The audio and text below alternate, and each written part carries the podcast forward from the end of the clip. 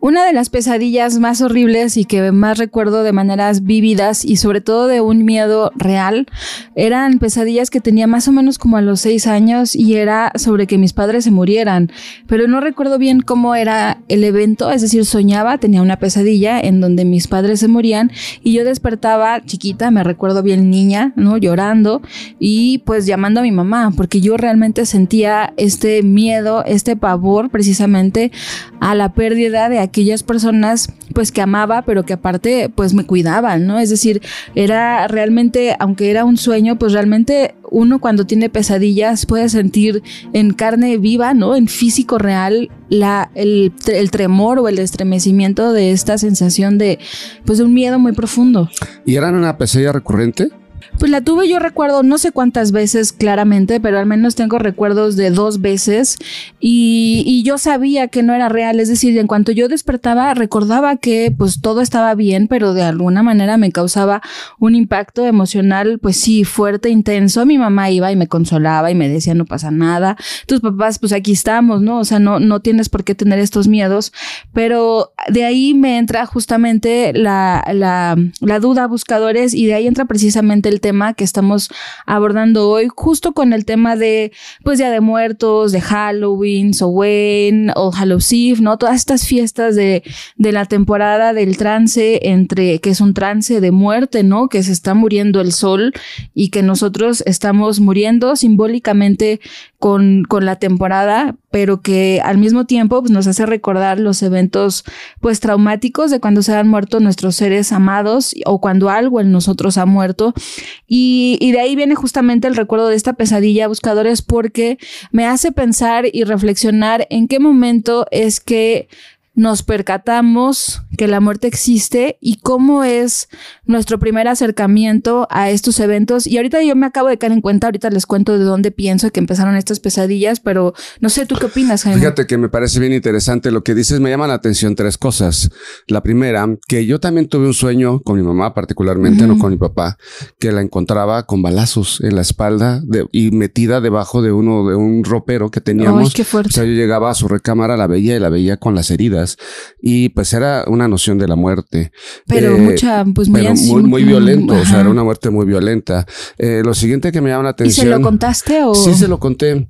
Pero fíjate que también me llama mucho la atención esto que, que has comentado. Te decía yo tres cosas. La segunda es que, pues uno cuando es pequeñito, porque esa pesadilla yo también la tuve como a los seis o siete años, pues realmente no tienes clara noción de la muerte. Es decir, por menos yo o para mí, en ese momento de mi vida todavía no se había muerto alguien cercano. Es decir, alguien que yo realmente supiera. Eso sucedió más o menos ya muy cerca, quizá a los ocho o nueve años, pero tan chiquito no lo recuerdo o no me lo dijeron o no Ujú. tenía esa noción. Pero también me parece súper importante lo que dijiste, que en los sueños, pues realmente el tremor, el estremecimiento, la, Es la sensación es completamente real porque sea, pues porque no necesitamos a la personalidad y de niños apenas la estamos formando, pero ya tenemos claramente eh, nociones de la justicia, nociones de la, de la mentira. Sí, lo que está No, bien, es lo que está bien mal, está ¿no? mal, de- más o menos en Ujú. alguna medida. Y, y pero qué triste y qué agradable al mismo tiempo es saber que somos capaces de sentir esto, porque de pronto ya de adulto yo no recuerdo haber sentido alguna clase de miedo real, pero cuando he tenido pesadillas, sobre todo pesadillas acosantes, pues el miedo es totalmente una cosa fuerte. Como que uno se permite vivirlo. Creo que tienes, sí, tienes toda la razón. Cuando uno es pues adulto, ¿no? Como que eh, vela o suprime esta sensación de miedo porque nos hace sentir vulnerables.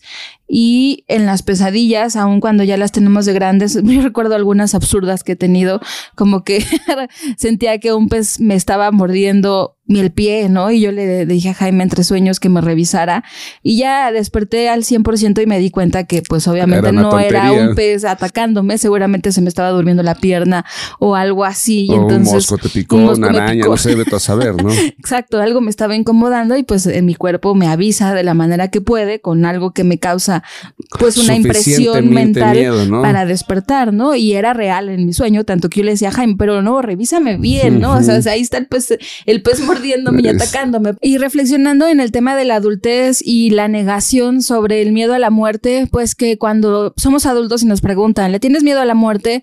Creo que todos decimos no, o en algún momento en la vida decimos no, no me da miedo la muerte, o a mí ya no me da miedo la muerte, o este tipo de frases que creo que más allá de revelar una verdad, logramos revelar en la negación algo que nos causa pues verdadero miedo, verdadero temor. Y yo creo que sobre todo es una incertidumbre horrible el estado de la muerte o que alguien, un ser amado se muera, creo que es algo que nos causa impresiones diversas. Y digo impresiones diversas buscadores porque todos hemos vivido pues muertes de personas queridas, de conocidos, de amigos, de compañeros, ¿no? Siempre hemos, hemos vivido estas experiencias y cada una de ellas ellas la vivimos de manera diferente. Yo creo que nunca estamos realmente preparados, por decirlo así, para un evento muerte. Tal vez en algún momento lo sobrepasamos bien, el duelo lo vivimos pues sensatamente, podríamos decir, nos recuperamos, pero no sabemos en la siguiente, pues eh, cuando alguien que amamos muera, cómo vamos a recibirlo. Creo que sí podemos tener recursos mentales, es decir, recursos eh, ideológicos, filosóficos que nos pueden apaciguar, también recursos emocionales emocionales que nos pueden calmar las emociones y darles un cauce correcto. Y creo que podemos tener una serie de recursos, un abanico de posibilidades, pero eso no significa que cuando vivamos o enfrentemos esta situación realmente eh, tengamos certezas de cómo será, ¿no? Nunca pasa de las mismas maneras. Te comento y les comento buscadores que, por ejemplo, yo cuando era niño, pues viví la muerte de una tía y vi en el ataúd a la, a la tía y nunca más me gustó ver las personas en el ataúd, pero sí, pero bueno, porque te obligaron, ahí es importante señalar, te obligaron a que vieras a Sin embargo, cuando murió mi abuela, mi abuela materna, la embalsamaron mal y entonces yo tuve que colaborar en el embalsamamiento y bueno, pues eso fue pues estar con, con, mi abuela muerta. Es una sensación distinta porque también implica una responsabilidad. Pero, eh, y, más allá de eso, ¿a, cuántas personas realmente le has llorado por la muerte o porque se han ido? Yo recuerdo mucho a mi amigo Juan, pues que era un amigo, un amigo cercano y me recuerdo a mí pues haber derramado muchas más lágrimas por mi amigo Juan que por algunos parientes muy cercanos. Entonces vive uno de maneras distintas cada vez la muerte y sin embargo al, cabo del tiempo también el recuerdo es distinto. El recuerdo permanece como una ausencia en aquellas personas que han tocado nuestro corazón de manera importante y no necesariamente son familiares. Entonces el aproximarnos a la muerte, yo me acuerdo cuando murió mi primer perrito, pues fue una cosa muy impactante para mí, muy dolorosa, porque además murió muy feo, envenenaron.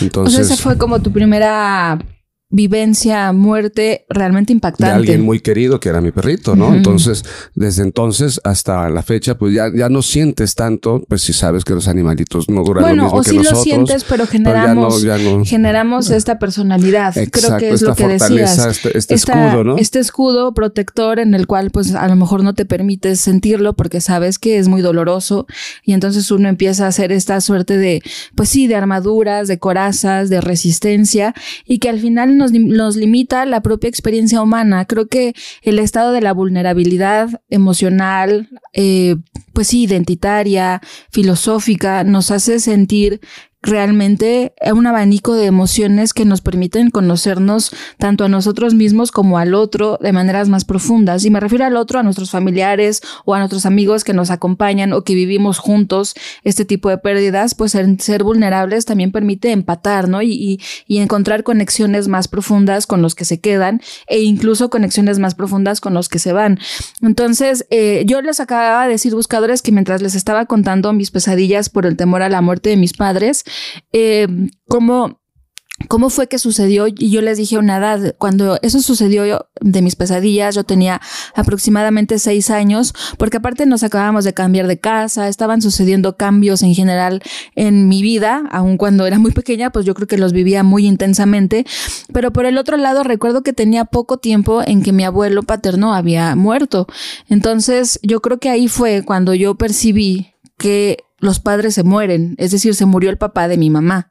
Y entonces yo recuerdo haber ido al velorio, recuerdo haber estado afuera del hospital jugando, ¿no? Pues como niño nos llevan, pues porque ni moque a dónde nos van a dejar. Y yo me acuerdo de estar jugueteando ahí mientras veía a mis familiares que estaban serios, ¿no? Y sabía que algo estaba pasando. No entendía realmente qué estaba sucediendo hasta que fue el velorio y pues entendí que mi abuelo se había muerto y ahí fue cuando entonces conecta y digo, bueno, si se murió el papá de mi mamá y mi mamá está llorando, pues eso significa que mi papá también se puede morir y que mi mamá también se puede morir y, que mi hermano también se puede morir y que todos nos vamos a morir y entonces ahí entra justamente una impresión, un impacto cuando caes en cuenta que las cosas y las la vida pues no es eterna y, y, y yo creo que ahí nace precisamente esta sensación de pues de aprensión incluso, ¿no? ¿Pero no te parece también una sensación de adultez? Es una primera adultez, es una, una primera muerte también para ti, de dejar de ser la niña inocente a ser la niña consciente de la muerte, por ejemplo. Claro, exacto. Yo siento que cuando uno es, cuando, cuando empezamos a ser conscientes de la muerte y que sucede, yo creo que a edades, pues, ah, en, una, en infancia en general, pues porque ya sea que se muere tu perrito, se muere, se muere tu abuelo, se muere tu mascota en general, o algo pasa en las noticias, también sabes que se mueren las personas, ¿no? Entonces, yo creo que ese es uno de las primeras, de las primeras fronteras o de los primeros procesos iniciáticos en el que nos damos cuenta que nos morimos y entramos en conciencia de la finitud de esta existencia y entonces comenzamos a vivir una vida diferente. Y yo creo que sí fue a partir de, de esas pesadillas y a partir de esta conciencia, creo que fui más pues sí, un poco más, más, más, no adulta, pero un poco más crecida, por decirlo así. Fíjate que hay impactos también que no son tan cercanos, pero que los vives de manera muy intensa. Eh, yo tenía 13 años cuando el temblor del 85 en México mm. y pues para mí fue muy impactante el evento, el evento temblor, el evento sismo, porque... Por la propia naturaleza, por ¿no? la naturaleza, claro, efecto, el efecto en la tierra. Porque en mi casa había una cochera y un patio y daba a la calle y yo recién estaba cerrando las puertas de la cochera porque mi mamá se había ido a trabajar tempranito. Entonces empieza el temblor y veo cómo la banqueta se levanta un metro de altura y vuelve a caer con un estruendo gigantesco. Y tú te sentiste vulnerable. Totalmente. es decir, te ubicaste en, la finitud de mi existencia. La finitud de tu existencia. Y fíjate lo que pensé en ese momento. Dije, estoy aquí entre la casa y la calle, pero además en mi calle, en mi casa, mero enfrente había un poste de luz con un transformador. O sea, hacía una especie de columpio el transformador segundos pensando, ¿no? Es toda esa serie de cosas. ¿Para dónde? Exacto. Dije, si se cae la casa, me salgo a la calle. Si se cae algo en la calle, me meto a la casa. O sea, como infante, ¿no? Adolescentito o, o puberto, pues no tiene una idea de muchas cosas, pero, pero mi papá trabajaba en el correo mayor, en el correo en el centro. Y íbamos mucho en bicicleta al centro. Entonces me tocó pasar por San Antonio Abad, donde estaban las costureras, el olor a muerte del centro, porque a los días, a las semanas, empezó a suceder eso, pues todavía no rescataban a toda la gente.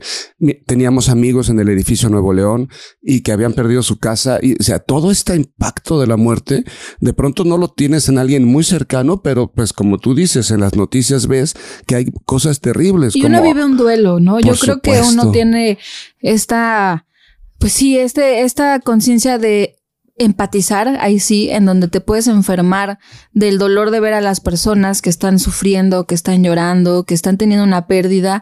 Y creo que todo esto, buscadores, nos hace, nos hace en que cada uno los invitamos, cada uno de ustedes entre en este estado de reflexión para que logren encontrar esta, este, esta iniciación a la muerte. Creo que eso sería como, como lo diría, en qué momento se percataron, cómo sus papás lo los aproximaron a este evento, esa aproximación, cómo los marcó.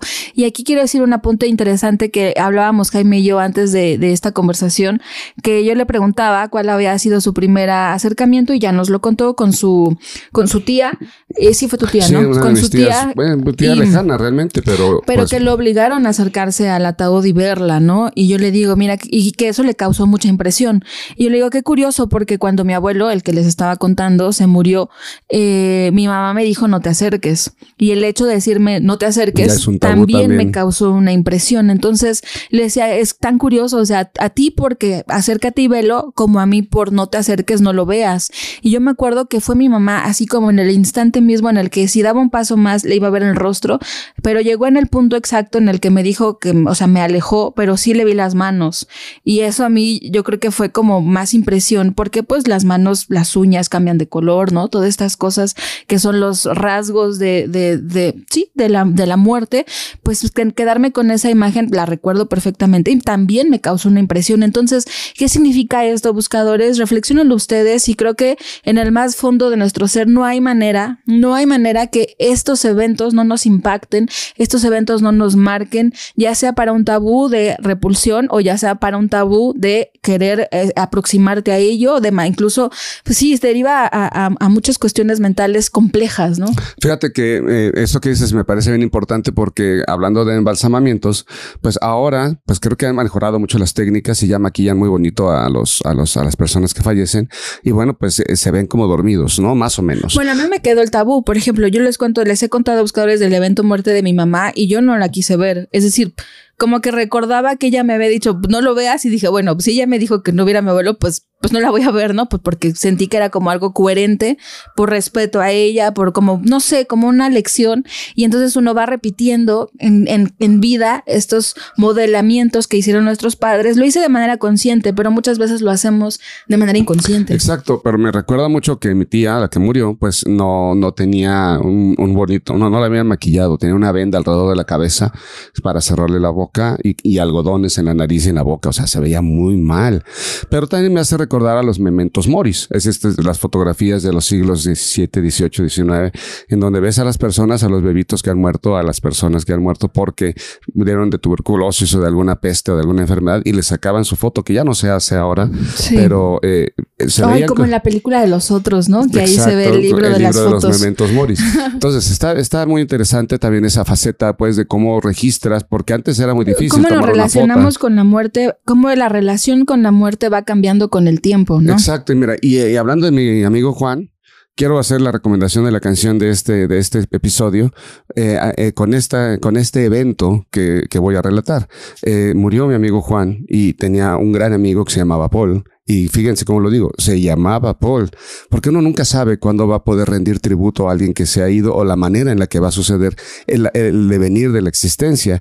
Entonces llega, se muere Juan y pues llega Paul. Y, y quiero decirles, buscadores, que este evento Jaime y yo lo vivimos juntos y creo que eh, eh, ha sido un, o impactante. Eh, es, lo más doloroso de la existencia porque no hubo quien no llorara en ese momento porque Paul cantaba, cantaba muy bonito y llega y justo se le había muerto una tía. Y ya estás casi llorando. Exactamente, se le había muerto una tía Paul. Y entonces fue mero en la pandemia del COVID. Entonces se le murió la, la, tía Paul y tuvo que dividirse en dos velorios y llega con mi, con mi amigo Juan, con su amigo Juan, y empieza a cantarle de una manera tan sentida que también me hace llorar, porque eh, pues le quería rendir un tributo a un gran amigo que fue Juan para él, y Juan fue muy, muy, muy buen amigo para mucha gente. Entonces empieza a cantarle llorando, porque cantaba muy bonito, y mira cómo se me quiebra la voz, cantaba muy bonito Paul, y, y, y bueno, pues eh, eh, terminó el tema de la canción y dice, con permiso, me retiro, tengo otro velorio. Imagínate, qué triste, ¿no? No, sí, impactante. Estamos llorando literalmente, sí, es porque es, acercarnos a la muerte. Es muy fuerte, es muy doloroso y muy fuerte. Claro, porque uno lo recuerda y lo sigues pues de alguna manera sintiendo, ¿no? Es que fue, es que hasta recuerdo la escena que llegó así como muy, pues muy dolido, pero muy apresurado, muy dolido y se le veía en el gesto y llegó a pararse en medio del patio donde estaba el velorio, todo el mundo en sus cosas y de repente me acuerdo, él era un señor grande, muy, alto, muy grande, corpulento. Y muy guapo también. Y muy guapo, muy, muy imponente el señor y llega y se para y pues fue algo raro que alguien llegue y se pare así nomás mientras cada quien está en lo suyo y empieza a cantar así con una voz pues como muy... Muy del corazón, muy sentida. Exacto, muy del corazón, muy sentida. Cantó y se fue. Y se fue. Y, después... eso fue, creo que así el, el, comportamiento de él lo hizo todavía más memorable y no hay, no hay momento en que no escuchemos la canción que ahorita les vamos a decir, que cuando la escuchemos no recuerde ese evento en la memoria. Es decir, es algo que permanece y que, bueno, pues estamos justo en época de recordarlo, ¿no? Exacto. Y entonces, ¿qué, qué sucedió después con Paul? Que pues el ah, en la pandemia de, COVID. Menos de un año después. sí, a él lo habían operado recientemente del corazón, sí, corazón le había abierto. Un infarto, le había dado un infarto, tenía una operación, una, corazón, una operación de corazón abierto y pues tenía como un año que lo habían operado el corazón. Entonces era una persona con las defensas bajas y se enferma su mamá de COVID. Y bueno, pues entonces él dice, pues es mi madre, ¿no? Ni modo que no vaya a verla. Y pues la mamá sobrevivió al COVID y él murió de COVID. Impresionante, no, no, impresionante. Sí, esta, esta, estas historias todos las tenemos buscadores, estamos seguros que ustedes también y vale la pena, creo que justamente pues aprovechar el espacio por la época del tiempo, me refiero que estamos en estos días en donde pues, estas pláticas pues háganlas con sus papás, pregúntenles cuál fue la muerte más impactante que han vivido, cuál fue la primera, qué, emociones, vivieron? cuando eran chiquitos, cómo lo resolvieron, si tenían miedo, exacto, si tenían miedo, si les, es decir, cómo entérense de estos, de las personas que tienen con ustedes, pues porque esos nos dan lecciones también, ¿no? Nos hacen empatar, nos hacen sentir emociones, como les decía, profundas y sobre todo se vuelven conexiones, conexiones reales. Creo que eso es lo más bonito de todo. Nos hace tocar tierra, nos hace tocar centro, tocar realidad, ¿no? Tocar. Y sobre todo yo siempre pienso que al final cuando alguien muere, pues lo único que nos queda es pues valorar lo que tenemos, ¿no? Valorar que nos toca hoy contar esto y que pues tal vez haya un día que alguien cuente pues nuestra muerte, Exactamente, pues va a llegar ese día inevitablemente y ojalá pues seamos juzgados benévolamente, ¿no? Porque pues seamos unas personas que tengamos una impresión eh, buena. o lo más, lo más buena que podamos. Claro, todos vamos a cometer errores y hemos cometido muchos, pero que pues que se sepa que siempre nuestras intenciones fueron buenas, ¿no? Creo que eso es lo más bonito y vivir, vivir, buscadores. Ahorita pues sí, es una cosa melancólica tal vez, o incluso un poco eh, oscura, eh, sórdida, cuando hablamos de estas cosas de las señales de la muerte y como tabú, ¿no? Como que no se debe de hablar. Recuerdo mucho, ¿no? Cuando vamos a los, a los, a los cementerios, pues mis abuelos, y mi abuela materna y mis tías, pues no, no entras a la casa o no entro a la casa porque traigo tierra de cementerio, ¿no? Todo este tipo de cosas. Ya haremos otro podcast un poco más con estos relatos ya más de Halloween. Más de Halloween, más que sí, más de experiencias con la muerte. Y bueno, buscadores, pues pásenla muy bien, tengan estas, estas reflexiones sobre la muerte, permítanse sentir y compartir. Exacto, entonces la canción que les queremos recomendar, pues normalmente uno, uno sabe, pues uno vive la vida como uno la quiere vivir y a veces toma unas buenas decisiones y a veces unos, unos toma malas decisiones y ni modo, tiene que aprender a vivir con ello. Y esto lo dijo el señor Polanca en su canción a mi manera, ¿no? On My Way. Y que, cuando la canta Frank Sinatra es, una joya. Una joya, es un, es un ícono, ¿no? Es un momento icónico, memorable. Y la verdad es que cuando leanla con la, escúchenla leyendo la letra porque eh, eh, eh, cuando la cantó este amigo Paul en el velorio de Juan fue algo impresionante porque realmente había vivido a su manera. Juan vivió a su manera y creo que todos lo hacemos en cierta forma. Pero a veces no asumimos la responsabilidad de vivir como queremos vivir. Y eso también es parte de dejar atrás esa inocencia, esa niñez para ser adultos y vivir como queremos vivir. Vivir como queremos vivir sin miedo pues sin miedo a equivocarnos, literal. Sin miedo al éxito. Así es, buscadores. Pues disfrútenlo mucho. Eh, les mandamos un abrazo, pásenla muy bien, recordando a, sus los seres amados que no están y pues viviendo, viviendo a su manera. Exactamente. Y bueno, pues sigamos en, la, búsqueda, del fuego, interno. Bye.